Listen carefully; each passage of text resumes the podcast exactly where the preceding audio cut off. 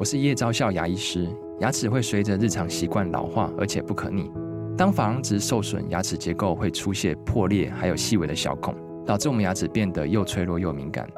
这边我真心推荐贝欧尼修复牙膏，内含 BioHAP 成分，搭配正确的刷牙习惯，经科学实证，可在两周有效让牙齿再矿化，修复受损珐琅质的细微小孔。相关资讯及购买通路，请参考资讯栏连结。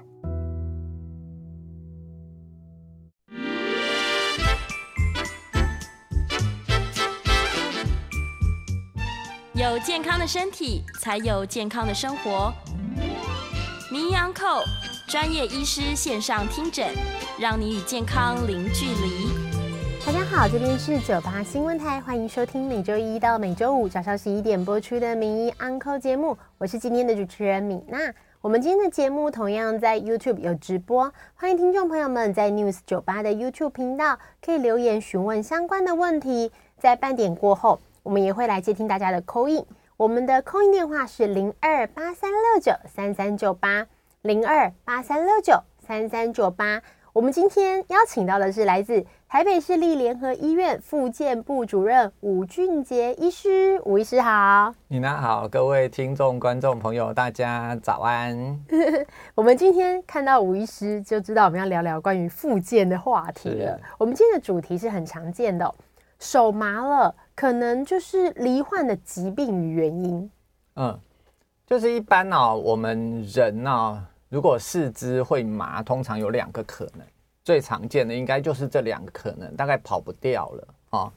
那哪两个可能？就是一个是血液循环不良啊、哦，那还有一个是神经受损了啊、大部分都是这两个原因啦。哦，当然很很有一些很少数的原因啊，我们。暂时先不提它，我们先来讲这两件事啊、那四肢因为属于末梢嘛，末梢循环当然比较不好，比较容易造成血液循环不良引起的麻啊、但是大部分的四肢血液循环不良引起的麻比较偏向脚，因为脚比较长，就是心脏啊，心脏把血打出来，开始分布全身嘛。那心脏比较在人体的胸部的左上方，所以它要打到手部的血液，基本上来说应该是比较容易的啊、所以比较不至于造成手麻。当然有少数的原因啊、有可能会引起那个血液循环引起的手麻，但是那个机会非常少。所以手部引起的麻，多半我们会从神经这边来做考量啊。但是脚，因为脚的末梢心脏打出血液要打到分布到脚，所以中间经过比较多的地方，再加上年纪比较大，有的时候啊血管的品质比较不好，血管有一些阻塞哈，比如说胆固醇堆积啊，或是一些东西堆积在血管，造成血管的阻塞，就很容易造成四肢的麻，尤其是一些疾病，比如说糖尿病啊。那糖尿病会引起神经病变，会引起血管病变啊、那神经病变以后也会麻，然后血管病变了以后，血管那个血流不好也会引起麻。所以糖尿病的病人，那血糖控制不够好的时候，有的时候就常常诶会出现一些指尖或是脚的麻。那指尖的麻可能说不定就局限在指尖而已，它比较不会一直往上延、往上延伸啊、但是糖尿病病人脚的麻有可能会往上延伸啊、哦。有些人会跟我讲说：“哎，我我十年前呢、脚好像穿一个指套，就是它只有指尖会麻。那过了三四年以后，他好像穿了一个那个袜子，一个一个是。”一个隐形袜，就是他麻的位置就麻到他的脚的那个袜子的那个部分，然后再过了呃，再过了三四年，他说，哎，他觉得他穿了一个长袜啊，就是长袜的下面都是麻麻的，就是或是触感不佳，就是你脚踢到东西你会没有那么明显啊。然后那个麻的状况就越来越深，变成穿那个麻到那个短裤的那个位置，哈，这个这个是血管造成的麻啊。那这个通常有一些疾病啦，或是你你末梢血液循环非常不好，比较容容易造成这种问题。那血管引起的麻一般比较容易是对称性的哦，你不会说左脚是好的，右脚是坏的吧？不可能嘛哦。总是会会两边都，因为糖像这种糖尿病引起的血管病变，应该一般是全身性的，不会说你只有一边麻。所以像这一类的麻，大部分都是两边一起啊。但是像神经引起的麻就不一样了，神经引起的麻基本上就是看神经管的部位在哪里哦。那脚如果是神经引起的麻，一般最常见的还是坐骨神经。那坐骨神经走的部位是从后背到屁股到大腿的外后侧到小腿的外后侧，所以大部分的麻的位置啊，如果是脚的麻的位置，可能跟神经的走向一定会有关系。所以大部分麻的位置大概都是屁股啊到大腿的外后侧，比较少人麻是麻在大腿的前面前缘哦，那那种人比较少，因为。支配大腿前缘的神经是坐骨神经比较上缘哈，那一般我们坐骨腰椎下来的神经，我们统称叫坐骨神经哈。腰椎第一节、第二节、第三节、第四节、第五节跟荐椎第一节下去的神经，都都是走到脚，但是腰椎的前三节哈，第三节的神经是走那个大腿的前缘，所以你如果是腰椎第三节神经压迫到了。比较明显的话，你的麻就会在大腿的前缘，啊，就是我们呃坐着的时候手掌放的位置，啊，就是这个地方你会觉得麻麻的，啊，所以跟神经会有相关，所以手的麻，那比较常见的部位，哈，大概是在几个地方，哈，那当然跟神经也会有相关性，哈。那神经的压迫的问题比较会是单边哦，当然久了压迫就会是双边了哦。那也跟神经的走向有关系，所以神经引起的麻通常不会全面性的麻哦。像脚引起是血管引起的麻，就是整个你就觉得整个都麻，前面也麻，脚掌也麻，脚底也麻，全部全部都在麻。但是神经压迫引起的神经的麻，通常跟神经的走支配的位置是相关。那你说那么衰，所有手跟或是脚的支配的位置通通被压到，当然也没有不可能呐。就是你拖着拖着拖的时间很久，你就有可能全面的神经都被压迫到，就是手全面都麻了，不管是手掌啊。或是手背啊，或是手手这，比如说我这样子的上缘，或者手的下面，通通麻。那当然不是不可能，但是那个机会通常来说比较小一点啊。通常跟神经的走向有关系，所以那颈椎引起的神经走向的麻，那个压迫也就就跟神经有关系嘛，哈。颈椎通常是五六七八节的神经会管到手，哈。那就跟神经的走向有关系。颈椎的第五节大概是管肩膀、手手臂、肩膀到到上臂这一段啊，到第六节大概管到手肘这一段，到呃到快到手掌这一段，到那个然后到那个手指头这一段，大概都是颈椎第六节神经管。那第七节神经大概就走比较中间一点，管到。呃，第三、第四指啊，或是第二指这附近，哈，那颈椎第八节神经就管到小指这一带，就走比较外侧这里，哈，大概是这样啦，哈，你大概从可以从那个你麻的位置初步判断你的压迫的位置在哪里，哈，那当然也也判断起来，当然不是说这么容易啦，因为有些人呢，他就只有大拇指麻。哦，按大拇指又是颈椎，也是颈椎管的，但是大拇指也是手部有一个正中神经管的。哦，你说那是不是手正中神经压到大拇指，还是颈椎压到大拇指？基本上这个就有一定的难度了。哦，那手还有一个部分容易压到，就是我现在讲的，就是正中神经。啊，正中神经就是我们一般俗称叫做腕隧道症候群。啊。因为手的这个部分呃，在手腕这个部分，它很像一个隧道啊。那手腕这边隧道有一个隧道的顶，然后隧道下面有很多车子这样通过，所以手腕这个部分，那它有一个横的韧带，就这样，就很像隧道的顶。那这边有很多筋啊，就是我们俗称的筋，学术名称叫肌腱通过，很像车子在跑的轨迹啊。然后还有一条正中神经通过，那这一条正中神经它就很脆弱，很容易被压迫。所以如果隧道的顶啊，因为你常常在做事情啊，那个横的这一个隧道顶这一条韧带啊，变得比较肥厚，然后变得比较紧绷的话，就等于说你你如果它变肥厚，你的隧道孔就变狭窄了啊。那隧道孔狭窄，如果是大车子就会被卡到嘛，卡在隧道孔上啊，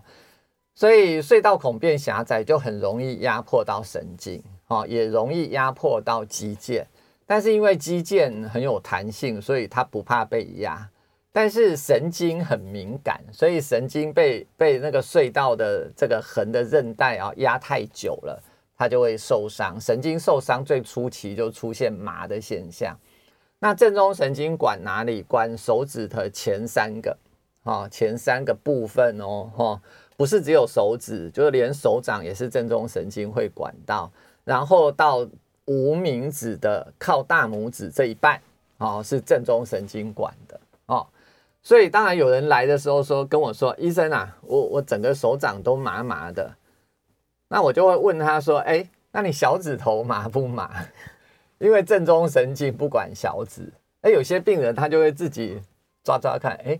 哎，好像小指比较不麻，哎，哦，那通常在诊间我也会帮他抠抠看，哎，抠小指跟 抠无名指跟抠那个中指的那个触感有没有一样哦？哎，如果他很明确的可以说，哎，哎，不一样，哎，这个触感不一样，小指好像比较有感觉，然后那个中指好像感觉比较迟钝一点点，哎。如果有这个明显的这个现象，一般我们大概就可以确认你是正中神经压迫了。好，那还有一个手常常容易造成手麻的压迫的位置是在那个手肘这里有一个尺神经隧道这个地方。好，那因为尺神经。正那个手部的神经重要的两条，一条正中神经，一条尺神经。大家记不起名字都没关系，只是我在这边讲是讲讲一个名称，让大家比较了解这件事情。那尺神经是通过这个隧道，尺神经的隧道，然后它支配我的我现在比的这个位置，就是手的靠小指的这一段哦，到前臂的这一段也是它在管的，然后它支配的是。小指跟无名指靠小指那一半啊，所以无名指其实有两条神经在支配，靠大拇指的这一半是正中神经在支配，靠小指的这一半是尺神经在支配。那尺神经容易压迫到的位置有一样有两个，一个是在那个手肘的部位，尺神经隧道的这个地方。那还有一个是在那个手腕的部位，因为这边也是一个隧道啊。这个隧道名称比较特别，它是一个呃，一般我们叫做 Guillaume Canal 哈，它是一个人的人名，所以记不起来也没关系。就是尺神经容易压迫的地方是在这两个，那都会造成小指的哎比较麻。那尺神经，我我自己本身也也也也不小心啊，有的时候会压到啦。那基本上就是跟尺神经这边的出口啊比较狭窄会有关系，因为这个可能跟个人体质有关。那尺神经的出口，通常我们在手弯曲的时候，这个韧带会变得比较紧绷，因为一样它是一个隧道嘛。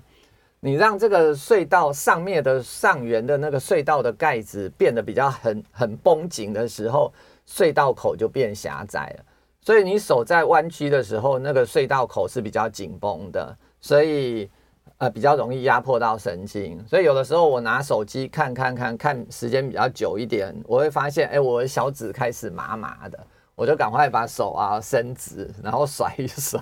所以所以哎，甩一甩有没有有有没有好处？为什么？因为你甩，其实你就会把手伸直啊。那不是因为甩的这件事情造成你解除了神经神经的压迫，是因为你把手伸直的这件事情让神神经压迫减少了。所以正中神经压迫也是啊，因为正中神经啊，通常很容易在，比如说你打电话哈，像我这样子拿着电话这样子讲电话，我的手掌一定是处在一个弯曲哦，我不可能手掌不可能，你不可能这样讲电话嘛啊，你一定是这样讲啊，这样讲电话，你看我的手手掌跟我的手臂前臂是一个弯曲的形状，那你这样讲电话时间久了，一样会造成。呃，就是正中神经支配的，包括大拇指、中指、食指、无名指的这一半，都有可能变得比较麻哦。那当然，因为它叫症候群，不见得得是麻哦。因为有些人会说，哎，奇怪，他怎么平常啊，那个手掌心啊，明明是冬天，他他自己的感觉觉得手掌心是热的，就是他他不是用麻来表现他的神经压迫，是他是用温度的感觉。怪怪的来表现，所以他就觉得他手掌心热热的哦。那也有病人会说啊，他做一件事情会觉得他手被电到哦，啊，就就是有点像电流在通过的那种感觉啊。他也也可能是正中神经压迫到，就是神经压迫，它就会出现一些这种奇怪的感觉。但是大部分的感觉不，那就是大部分的受伤的感觉，当然是麻为主。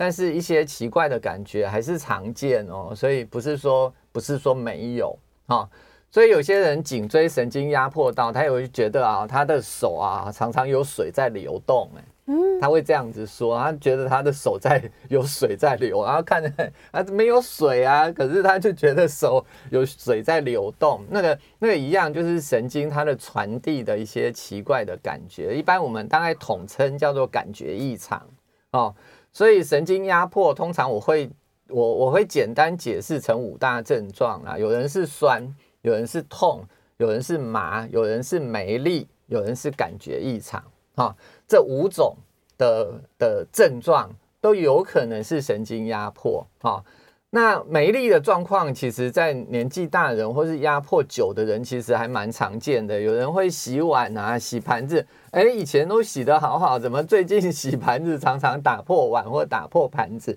因为他抓东西抓不住了，哦。那也有人会说，哎，奇怪，我我以前两手举起来是平平的。那我最近奇怪，怎么一只手举起来比较举得起来，另外一只手比较举得不起来？哎，这个要小心啊，因为手举不起来，举得不对称，有可能是中风的现象哦哦。所以这个就是因为中风也是神经受伤嘛，它是中枢神经受伤哦，所以当然你你。不能说那个麻一定是不是中风哦，麻有当然有可能是中风啦，因为小中风可能也会只有只有手麻或者只有脚麻哦，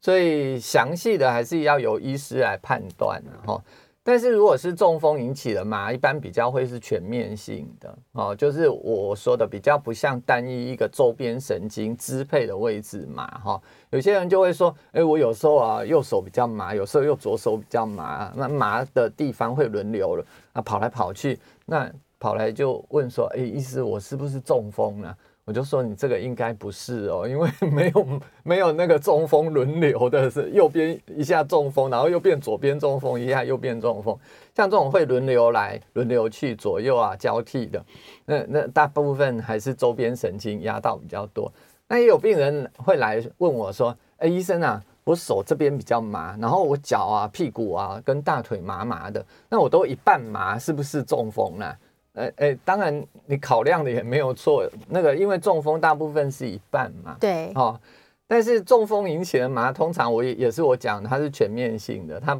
不太可能说说，哎，脚的是屁股到大腿后侧比较麻，然后手啊是那个大拇指这一段比较麻，哦，大概不会是这样子。那因为人压迫人人也只有左右边嘛，你右边压到神经，脖子右边压到神经，腰右边压到神经。这个机会其实就是四分之一，还蛮常见的哦，所以大概是这样，可以教导大家分辨一下啦，哦，分辨一下你到底是周边神经受到了损伤，还是你是因为血液循环不好引起的麻，还是因为真的是中枢神经受损了引起的麻，可以这样子提醒大家分辨一下。是，谢谢主任哦，讲得很清楚。但我相信大家听完可能还是一头雾水，就是听起来感觉还是要请医师做专业的检查。对，其实是，是但是刚刚医师有讲到一个重点呢，就是像现在天气温度变很多，很多人去诊间，然后都怕自己中风。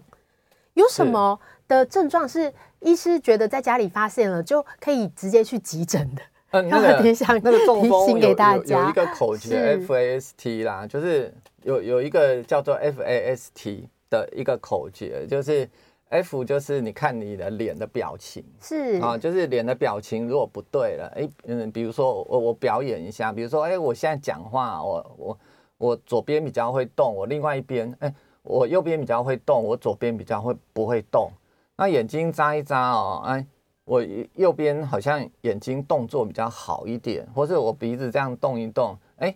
一边动作好，一边动作不好，那这个你就要小心了，因为脸部出现不对称。当然，脸部不对称有可能是贝尔氏麻痹，就是一般神嗯神经可能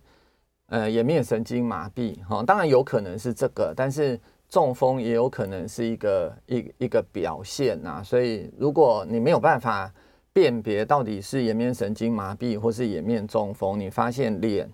的不对称哈，然后 A 嘛，A 就是就是我们把手举起来，就我刚刚讲的啊，一般我们人手举起来，你把它手举成水平，应该都会水平啦，当然差一点点是合理的啦，但是你这一手举得起来，这一手掉成这样子，哎。有 F 的问题，有 A 的问题，A 就是 arm 哈，然后有 S，S 是什么？就是 speech 的问题，就是讲话的问题。啊，平平常你讲话是这样子顺顺的讲，哎，你今天讲话讲一讲的时候，忽然呃卡住卡住，你会觉得哎奇怪，怎么卡住？是，或是你的语调，你本来讲话的语调是这样子，然后你你。今哎，今天早上起床讲话的语调突然间怪怪的了哦，就人大部分的人一听就知道，哎，你有问题哦。是，那 F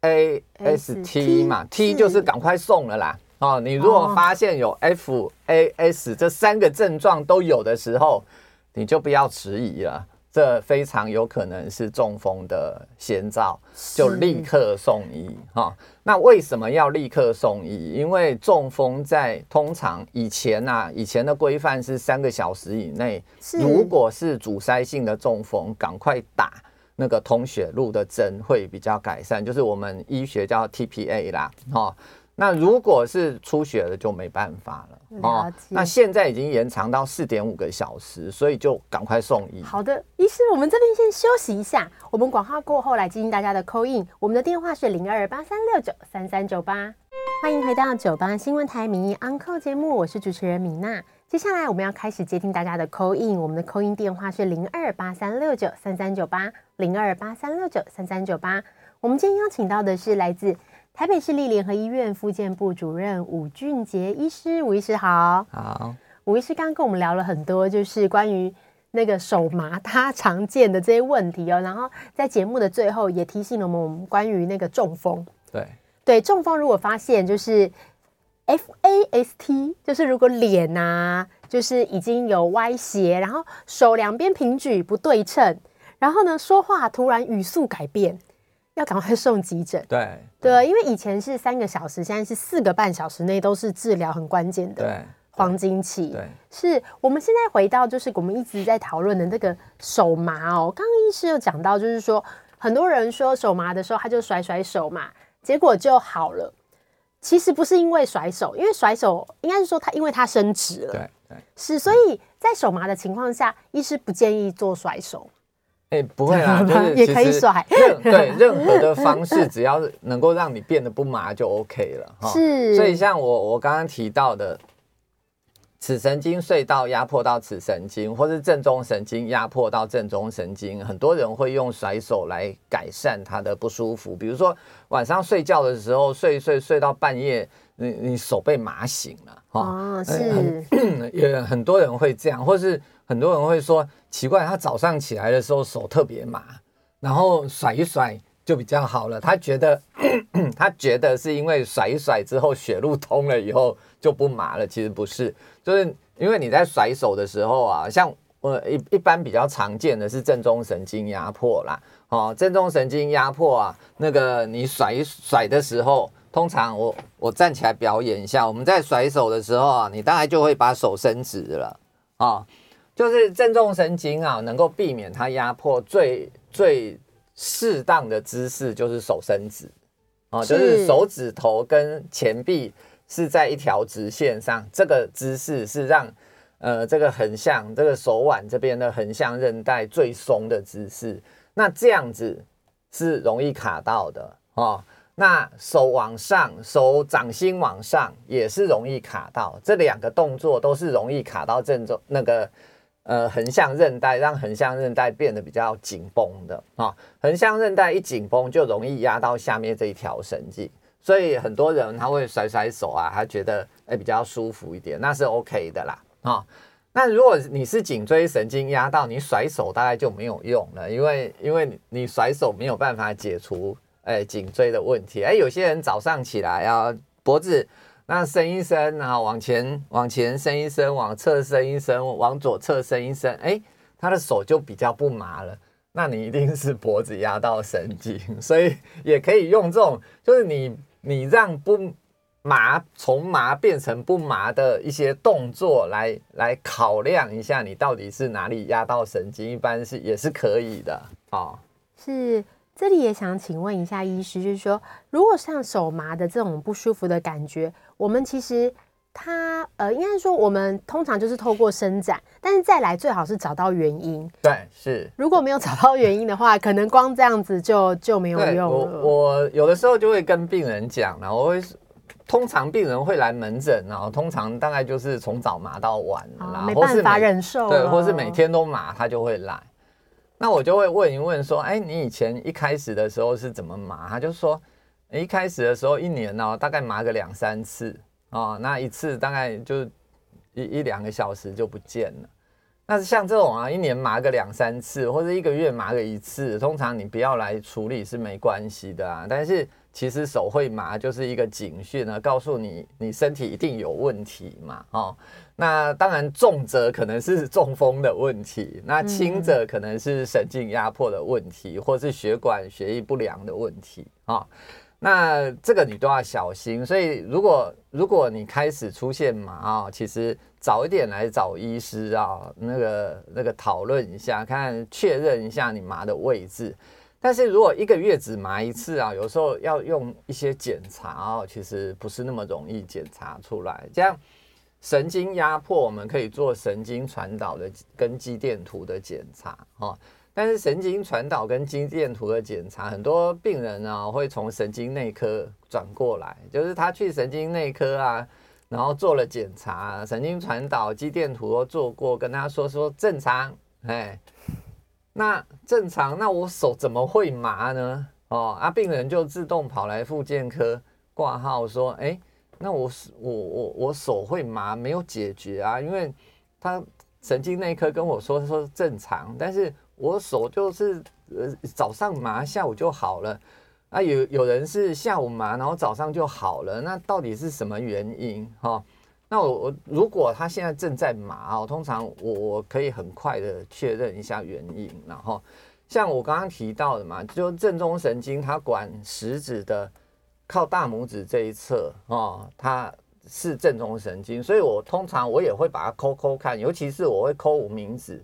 我把内侧抠一抠，跟外侧抠一抠，哎，他会说，哎，不一样哎，内侧好像感触感比较不好，外侧触感比较好，那根本不用讲了，那一定是正中神经压迫到，因为你还没有压到受损嘛，所以你的肌电图跟神经传导检查是 OK 的，但是实际上你就是有问题了。那已经知道你是正中神经压迫，我们就要从这里的放松来处理。是好的，那我们现在来接听 call in 哦，黄先生你好。呃，医生你好。你好。我我这个我我不是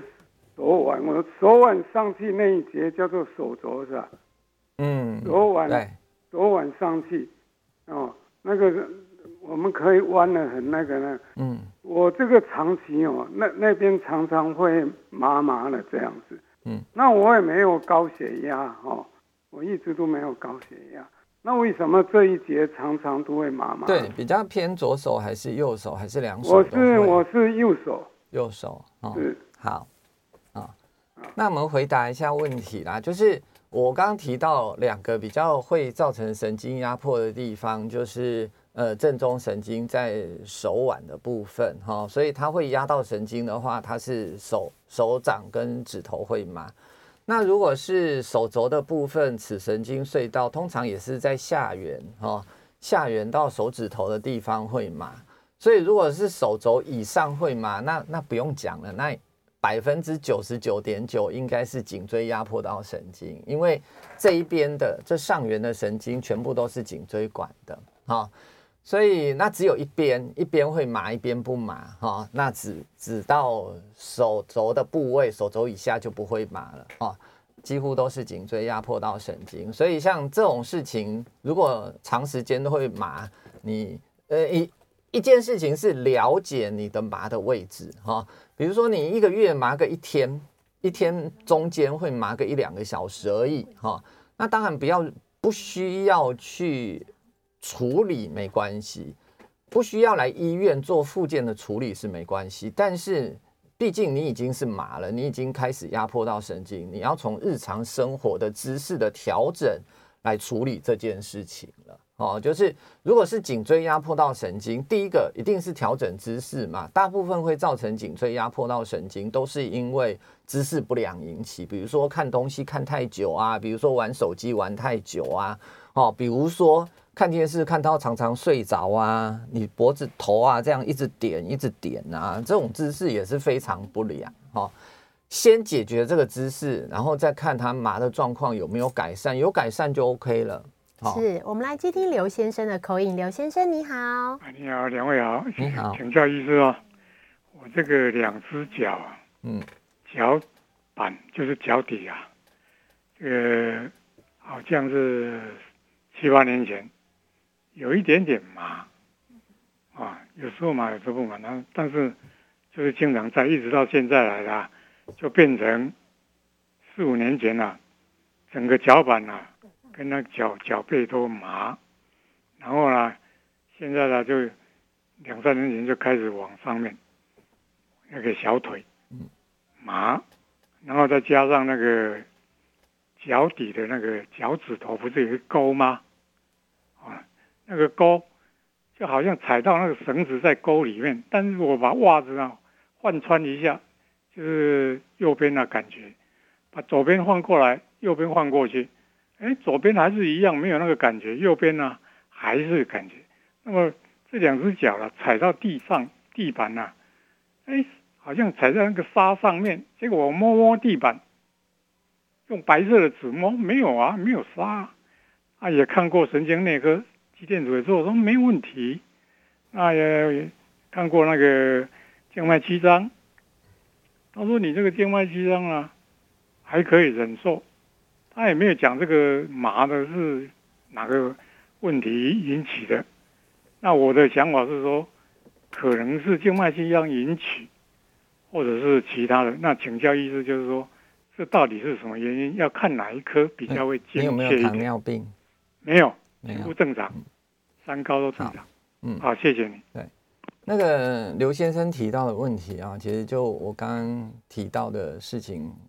听起来症状非常类似，就是一开始麻的位置比较少，然后接下来就开始麻到小腿啊。那这个这种麻两侧啊，几乎是对称，但是脚的触感变不佳，好像脚上啊常常踩到沙子，实际上看根本没有沙子，所以听起来应该是周边那个血管。的循环不好造成的麻痹哦，那当然这个是这个这个科别有一点尴尬啊，就是心脏血管内科其实很不是那么专门看那个周边血管，但是周看周边血管的静脉曲张的科一般是外科啊、哦，外科它通常就是处理你眼睛看到静脉曲张很厉害的部分。那你你血只有血管循环不是那么好的部分，基本上他也没也没有在管 所以位置上真的是有一点尴尬。不过一般呢，大部分的嗯心脏血管内科大概都可以从你的那个叙述上，大致上大概知道一些端倪啦。所以试试看，说不定可以用一些药物来让血管的循环稍微好一点，看看能不能改善一点点啊。那其实因为你一直在进行中嘛，所以你说要让这个问题逆转，其实有难度啦。但是还是建议你去看一下心脏血管内科，从这个方向去解决试试看。好，我们这里先休息一下，广告回来来接听大家的 c a in，电话是零二八三六九三三九八。欢迎回到九八新闻台名医 Uncle 节目，我是主持人米娜。我们接下来来继续接听大家的 call in，电话是零二八三六九三三九八零二八三六九三三九八。呃，请问一下，我们现在来接听张小姐的 call in。张小姐你好，哎，你好，我是右手会抖，我不知道要看哪一科。呃，我是小，我感觉我是小动作，没有办法。嗯。嗯写字的话，以前我字很漂亮，但刚开始写的时候像鬼画符，但是写了一阵子之后，他会回复。呃，还有我手如果有得靠的话，我就比较像我开车就没问题。嗯，但是那些小动作就会抖，像我吃饭，我根本不敢伸筷子。嗯，我都。变成左手拿叉子，因为随时好像拿筷子的话，可能就会抖得让别人看了觉得很奇怪。嗯，好的。有时候会把肉给给它弄飞走。嗯，所以这个我是想请问这是怎么回事？要看哪一颗？嗯，这个嗯，刚刚提到的这些问题啊。我我是建议啦，可以先从神经内科来来检查看看哈，因为当然脑部会影响到手的问题哈，所以大家会最常听到的就是巴金森氏症啊，巴金森氏症会出现手抖的问题。那当然手抖的问题，你说两手一模一样对称的，大部分会人会是这样，但是啊，有一手比较厉害一点，有一手比较轻一点，也是会。哦所以这件事情先可以先从神经内科来做适当的诊断。那如果诊断出来发现是颈椎压迫到神经的话，神经内科就没有在管这件事情了哈。这件事情就需要到复健科来做手呃颈椎压迫到神经的处理啊，这样子。好，我们来接听林先生的 call in。林先生你好，喂，你好，哎，你好，你好。嗯我我是于先生啊，哎，请问医生，我有一些问题想请问医生。我最近是腰啊，腰会会很酸痛，嗯，腰，然后那个脚脚走这会会说会会会麻，脚趾啊脚趾两两只脚趾都第三节第四节都会麻这样子，嗯、对，哎，好。那个腰会酸痛会脚麻哦，其实大部分的人应该会会从腰部压迫到神经来考量了哈。那一般腰部压迫到神经最容易出现的就是先腰酸痛，再来就引起脚麻嘛。所以如果偶尔压迫到神经，就提醒你压迫腰部会压迫到神经，都是因为姿势不良引起的，就提醒你啊，常常要变换姿势，不要姿势不良。如果这样子，你的症状就逐渐改善，基本上就没有关系。如果你已经有认真的调整你的姿势了，症状还没有改善，持续的在加剧中，你就应该来看复健科，然后针对腰部压迫到神经来做适当的处理，这样子。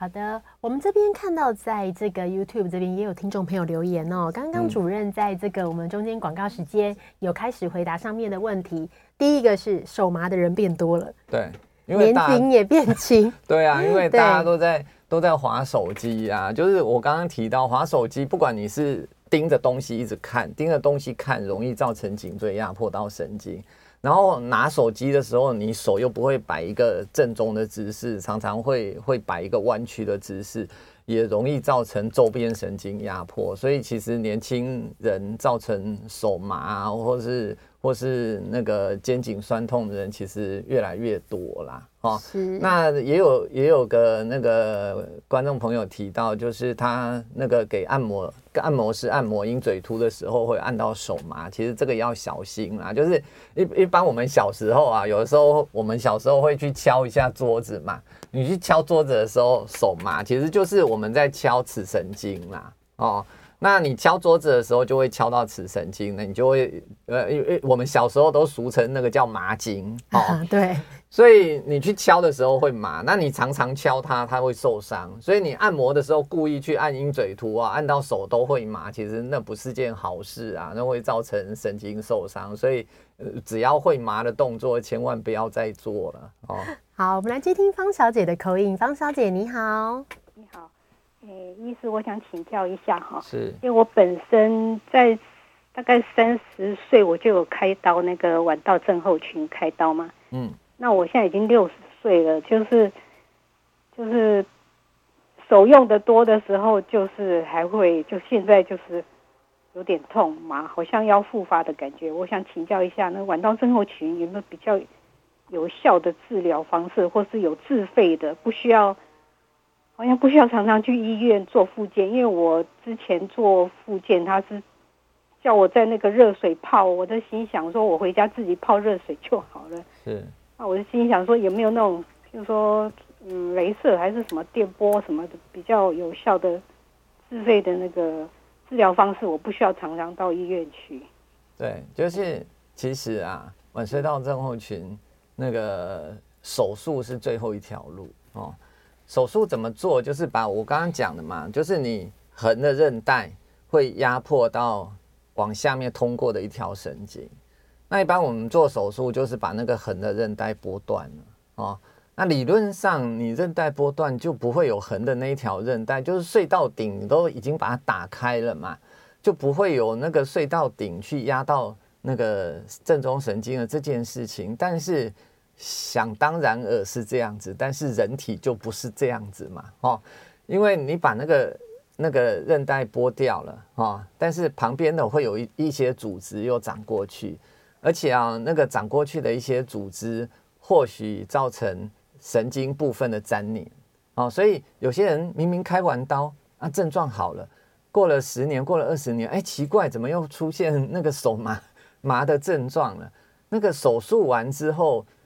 又出现手麻，你你其实所有的治疗大概都已经没有效果了，大概需要再手术了哦，大概是这样，就是你你你要找一下到底是什么原因嘛，哦，是不是那个旁边长过去的组织又粘在你的神经旁边，然后做神经的拉扯？那你就你你要解决这个问题，你非得把粘在神经旁边那个拉扯的东西把它再剥掉嘛，哦，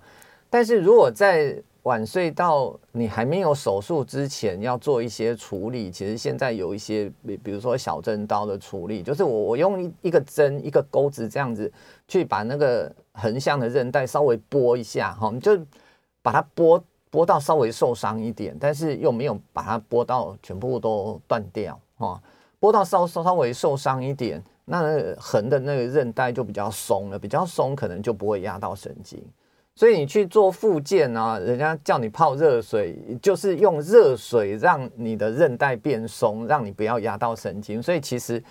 你可以自己在家里用暖暖包来热敷，也是一种办法啊。如果暖暖暖包热敷以后，你的不舒服的麻的症状就改善，那也算 OK 啊。那通常去做复健，当然有一些其他的办法，可能比。泡热水会更好一点的办法来处理这件事情，但是就是比较麻烦呐、啊，你要常常跑去嘛，哦，大概是这样子。是，谢谢医师。我们这边就是刚刚医师有提醒我们，就是我们最近 就是这种天气变化，真会遇到蛮多这样的问题。对，对，所以说在生活上面，在最后一点时间，医师可以就是再提醒我们听众朋友们。就是给我们一个保健的小建议，在变天的现在，对，就是冬天啊，因为大家也也了解嘛，就是我们一个硬的橡皮筋，你把它丢到冰水里，它会变更硬；对，你把它丢到热水里，它会软一点。所以像这种牵涉到韧带压迫到神经的问题，通常在冬天会比较明显一点，夏天会比较比较少一点，因为。天气冷，你的韧带就比较硬。所以啊，如果是年轻人倒是还好，如果是年纪大的人，都会建议要多保暖啊。所以很很多年纪大的人，诶，膝关节在变天的时候会不舒服，他就会带个护膝啊。那有些常常晚睡到常常会发作的人啊，他带个护腕哦，或是戴个手套，那可能晚上睡觉的时候保暖了之后啊，他的那个那个。压迫到神经的状况也比较容易改善。那有些人就会常常利用热敷，哈，就是如果你是颈椎压迫到神经的，热敷会让颈椎的肌肉变得比较松，所以热敷也会让颈椎压迫到神经的问题比较适当获得适当的改善。所以自己如果不知道怎么处理，一定都是先热敷试试看呐。是，谢谢。那我们今天的节目就进行到这里，谢谢大家的收听，我们下次见，拜拜。拜拜。